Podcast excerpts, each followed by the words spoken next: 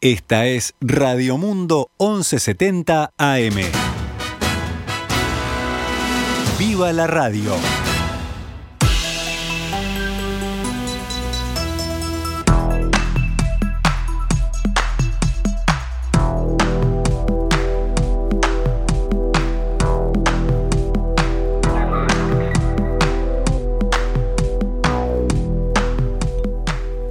12 horas 11 minutos, damos comienzo a una nueva edición de Noticias al Mediodía en este jueves que es 5 de agosto del año 2021 cuando actualizamos la información para ustedes. El Ministerio de Educación y Cultura informó que, en acuerdo con las autoridades del Ministerio de Salud Pública, resolvió aumentar el aforo para espectáculos en salas y otras actividades culturales equivalentes. A partir del próximo 15 de agosto, el aforo sin control de vacunación se elevará al 45% de la capacidad total en cada sala. El aforo para público con vacunación completa se eleva al 66%. Esta mañana, en diálogo con En Perspectiva, Mariana Weinstein, directora nacional de Cultura, aseguró que tanto los músicos, la gente de las artes escénicas y el propio ministerio están muy felices de dar un paso más en el retorno de la actividad. Weinstein expresó que aunque la situación sanitaria despierta mucha incertidumbre, esta decisión significa un avance hacia el retorno de la normalidad. Todos estamos de acuerdo que, la incertidumbre no depende de la capacidad de planificación de nadie. De todas maneras, eh, después de las reuniones, no, hacemos comunicados, pero, pero sí estamos eh, diariamente en contacto con el Ministerio de Salud Pública, chequeando los temas. Yo he hablado con el subsecretario de Salud Pública hasta de la situación de las salas pequeñísimas por ejemplo, ¿no? Y, también tuvo una sensibilidad hacia el tema, haciendo las cuentas, cuánto es vender el 30% de una sala de 60 butacas, ¿no? O, cosas así. Estamos todos eh, empujando para el mismo lado, queriendo salir de esto, queriendo las mejores condiciones para la recuperación de, la actividad y que los aforos cada vez sean mayores y, cada vez podamos acercarnos a eso que, que se llamamos normalidad. La directora nacional de Cultura aclaró que cada productor de espectáculos podrá decidir si en el evento solo ingresan participantes vacunados o no. Así como hasta hace poco se tomaba la temperatura, ahora hay que mirar los certificados de vacunación, dijo Weinstein, que también respecto al pase verde indicó que son vías distintas y que se sigue trabajando en el mismo para el futuro. En los eventos se requerirá el uso permanente de tapabocas y se exhorta a los realizadores a tomar medidas que aseguren una ventilación adecuada, así como el control de los niveles de CO2. Por último, Weinstein afirmó que esta decisión se viene evaluando hace tiempo y que cree que es una medida prudente. La verdad que hace días que estaba todo planteado, eh, diferentes opciones de protocolos, el del 50% está planteado desde hace, no sé, desde antes de la peor fase de la pandemia a fin de año, cuando pensábamos que ya estábamos saliendo. Y bueno, ahora que es muy coherente ir con mucha prudencia, pero se tomó en cuenta las dos opciones.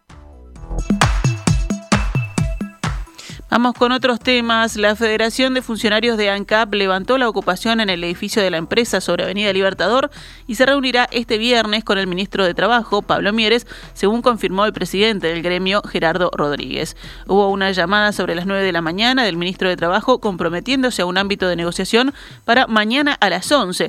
Por lo tanto, vamos a ir a tratar el tema de Alur, Capurro y de la ciudad de Belén. Hay otros temas pero esos quedarán para más adelante, dijo el presidente de FANCAP.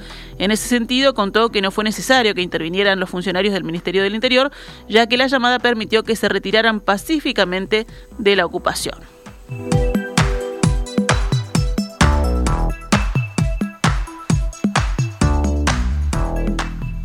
Jerarcas de ANCAP y del Ministerio de Industria se reunirán en la torre ejecutiva en los próximos días para abordar el tema de los sobrecostos de ANCAP. Según fuentes oficiales citadas por búsqueda, el encuentro será para analizar y echar luz sobre la forma de avanzar en los cambios necesarios para reducir los sobrecostos de la empresa estatal. Estarán a consideración, según esta versión periodística, la propuesta para reducir el peso del subsidio de Supergas y el déficit del negocio del Portland.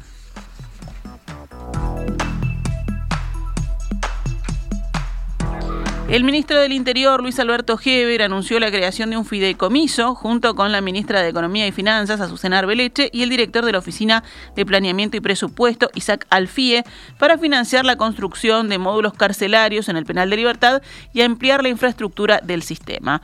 Heber expresó que el exitoso combate al delito ha llevado a un mayor hacinamiento en las cárceles y que por este motivo se cree pertinente crear un fideicomiso para mejorar estos espacios. Se estima que la inversión alcanzaría los 50 millones de dólares.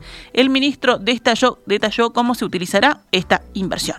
Financiar a, largo plazo la construcción de tres centros carcelarios en el penal de libertad y tres barracones, le decimos, a los que son eh, presos eh, primarios y que no tienen riesgo en cuanto a su peligrosidad, a que puedan eh, generar en el marco del plan dignidad que tiene el Ministerio por medio de trabajos en chacra, en talleres, en el interior y poder sacar las cárceles que hoy están ubicadas en el centro de las ciudades del interior a las afueras, sobre todo en las chacras policiales, en donde hay espacio suficiente como para hacer estos barracones. Además, Heber agregó que el Ministerio del Interior invertirá en la renovación del sistema informático y los equipos de la Dirección Nacional de Identificación Civil, lo que permitiría evitar hackeos como el sucedido en 2020. La inversión sería, en este caso, de un millón y medio de dólares, según informó. También realizó un llamado a ideas de empresas que propongan opciones para mejorar los controles de migraciones en las fronteras. No tenemos un sistema de identificación eficaz, admitió Heber, con excepción del Aeropuerto Internacional de Carrasco. Las fronteras de Uruguay son permeables y es un motivo de preocupación, añadió el ministro. Otro de los temas planteados al mandatario fue la necesidad del ministerio de disponer de unos 500 patronales, ya que de la flota de 5.000 unidades disponibles, 2.000 son motos y la mitad de los birrodados están fuera de servicio sin recambio. Esta situación la atribuyó a malas compras en el pasado. La gente nos pide más patrullaje y eso implica más vehículos y más gente, señaló.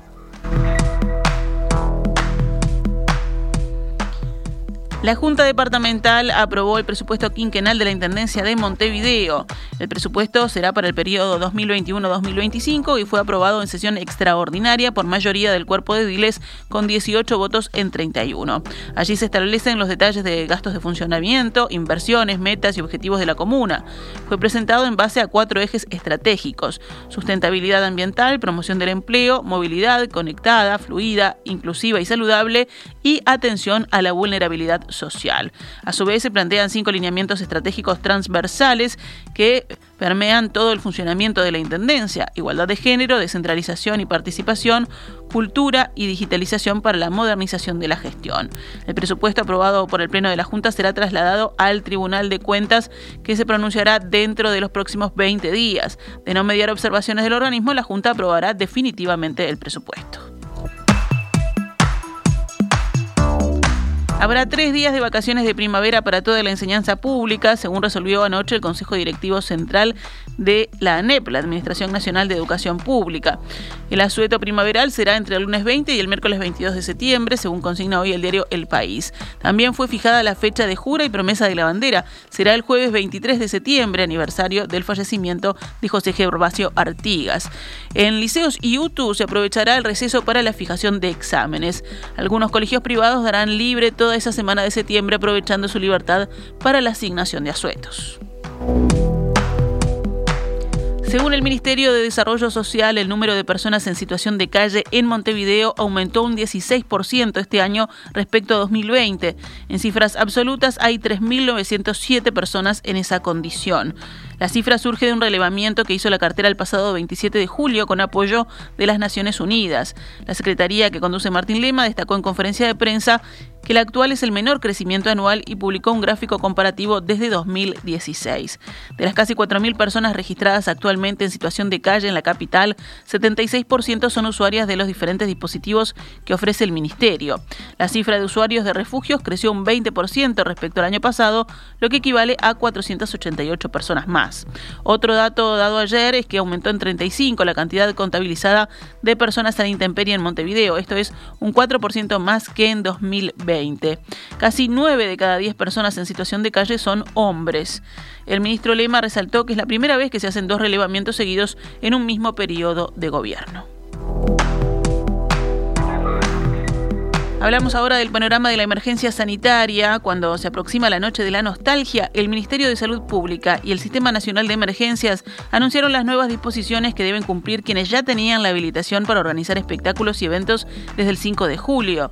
A juicio del presidente de la Cámara de Eventos del Uruguay, Germán Barcala, citado por el país, las recomendaciones no incluyen grandes cambios respecto a las medidas ya especificadas para el sector hace un mes. Lo que se agregó ahora es la implementación de un oficial de vigilancia y la medición del aire en los salones. Los locales podrán recibir 30% de su aforo, con hasta 80 personas en salones cerrados y hasta 100 personas en espacios que sean exclusivamente abiertos. Los eventos podrán tener una duración máxima de 4 horas. En el caso de los espectáculos artísticos, la duración no deberá superar los 90 minutos y el público debe permanecer en su lugar durante todo el evento. Aumentaron a 5 los departamentos en nivel de riesgo verde del índice Harvard, es decir, con menos de un contagio de COVID-19 diario cada 100.000 habitantes en los últimos 7 días.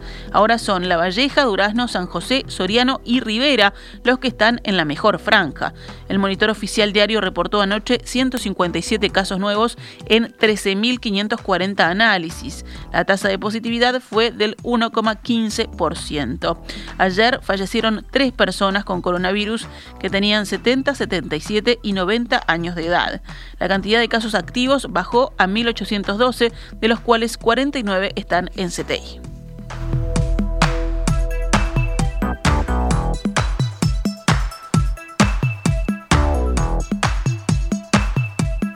El sindicato de frigorífico Canelones se declaró en huelga en reclamo del reintegro de un trabajador despedido y algunos sindicalistas se encadenaron en una carpa instalada frente a la planta como parte de la reivindicación. Raúl Torres, presidente del gremio, dijo a la diaria que todo empezó cuando la semana pasada, a través de un portal local, uno de los empleados se enteró de que la empresa había hecho una donación de ropa de abrigo a un barrio muy humilde de Canelones. El compañero decidió hacer un comentario en las redes sociales y la empresa entendió que eso ofendía y configuraba una notoria mala conducta, por lo que los despidieron, explicó. Torres dijo que el comentario fue borrado y que el trabajador y el sindicato ofrecieron dar disculpas públicas, algo que la empresa no aceptó. Cerramos el panorama nacional con otras noticias. La justicia condenó a cuatro personas que estaban involucradas en más de 40 estafas contra el Banco de Previsión Social por más de 800 mil pesos. Según información del Ministerio del Interior, la investigación comenzó luego de que abogados del BPS realizaran una denuncia contra un escritorio gestor de trámites ante empresas públicas y privadas de Melo en el departamento de Cerro Largo. Los estafadores se agregaban a la nómina de personal de los titulares de obras de construcción que los contrataban para realizar papeleos y de esta forma generaban ingresos, aportes jubilatorios y Tras la investigación fueron detenidos cuatro personas, el titular del escritorio, un hombre de 60 años y tres cómplices de 24, 42 y 44 años. Uno de los implicados fue condenado a 10 meses de prisión en régimen de libertad a prueba. Además, como se trata de un funcionario policial perteneciente a la jefatura del departamento, se le inició un trámite administrativo por este caso. Por otra parte, un segundo implicado, poseedor de antecedentes penales, fue condenado a seis meses de prisión preventiva de prisión efectiva, debí decir, como autor de un delito continuado de estafa. Los dos restantes fueron condenados a siete meses de prisión en régimen de libertad a prueba. Según el BPS, los delincuentes lograron hacerse de unos 800 mil pesos, aunque el monto puede variar ya que continúa la investigación sobre el caso. Durazno, un policía fue imputado por ingresar droga en la cárcel para entregársela a un recluso. Las pesquisas comenzaron en la madrugada del lunes, cuando se descubrió que debajo de una piedra en la cárcel de Durazno se ocultaba cocaína, marihuana y un celular. Según informara la jefatura de policía del departamento, las investigaciones permitieron detener a dos personas, una mujer y un policía del Instituto Nacional de Rehabilitación de 49 años. La justicia dispuso para el uniformado imputación con 120 días de arresto domiciliario total por presunta comisión de reiterados delitos de suministro de sustancias estupefacientes prohibidas, especialmente agravado en calidad de autor. A la mujer de 26 años se la consideró presunta coautora de esos delitos y se impuso arresto domiciliario nocturno semanal de lunes a domingo en el horario de 20 a 0 horas, también por 120 días.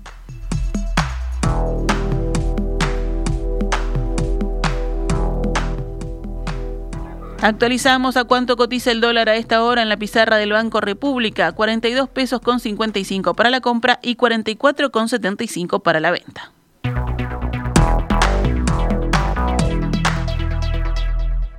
Esta es Radio Mundo, 1170 AM. ¡Viva la radio! En España, la justicia autorizó hoy prolongar hasta el 20 de agosto el toque de queda nocturno en casi 200 municipios de Cataluña para combatir la propagación del coronavirus. El Tribunal Superior de Justicia de Cataluña dio luz verde para extender esta medida decretada por el gobierno regional que prohíbe los desplazamientos no esenciales entre la 1 de la madrugada y las 6 de la mañana y permitió además que se amplíe de las 163 a 176 localidades las más afectadas por el virus. En Cataluña hay 631 enfermos de coronavirus ingresados en las unidades de cuidados intensivos, más del doble que en Madrid que está en segundo lugar. El 47,27% de las camas de UCI de esa región costera, de 7,8 millones de habitantes, las ocupan estos enfermos, doblando la media nacional. La incidencia acumulada a 14 días entre la población de 20 a 29 años llegó a superar los 3.300 casos cada 100.000 habitantes. Para tratar de frenar esta escalada, el gobierno catalán recuperó a mitad de julio el toque de queda nocturno para gran parte de la región, limitando las reuniones y el ocio en los bares y restaurantes que cierran a las 0.30. Cerramos la recorrida internacional. Venezuela eliminará a partir de octubre seis ceros a su moneda, el bolívar, en medio de una alta inflación que la despojó de su valor, dando paso al uso generalizado del dólar, según dijo hoy el Banco Central, que también anunció un nuevo cono monetario. Se trata de la tercera reconversión en Venezuela en 13 años. El fallecido expresidente Hugo Chávez eliminó en 2008 tres ceros a la moneda y su sucesor, Nicolás Maduro, hizo lo mismo en agosto de 2018 y suprimió cinco ceros total se han eliminado 14 ceros al Bolívar. A partir del 1 de octubre de 2021 entrará en vigencia el Bolívar digital al aplicar una escala monetaria que suprime 6 ceros a la moneda nacional. Es decir, todo importe monetario y todo aquello expresado en moneda nacional se dividirá entre un millón, según informó el ente bancario en un comunicado. La decisión busca facilitar el uso de la moneda llevándolo a una escala monetaria más sencilla, es lo que dice el texto. Cerramos esta edición con el panorama deportivo, hablamos de fútbol. Albion venció ayer 2 a 0 a Roche y por ahora está segundo solo con un partido más jugado en el Campeonato Uruguayo de Segunda División Profesional que lidera Racing.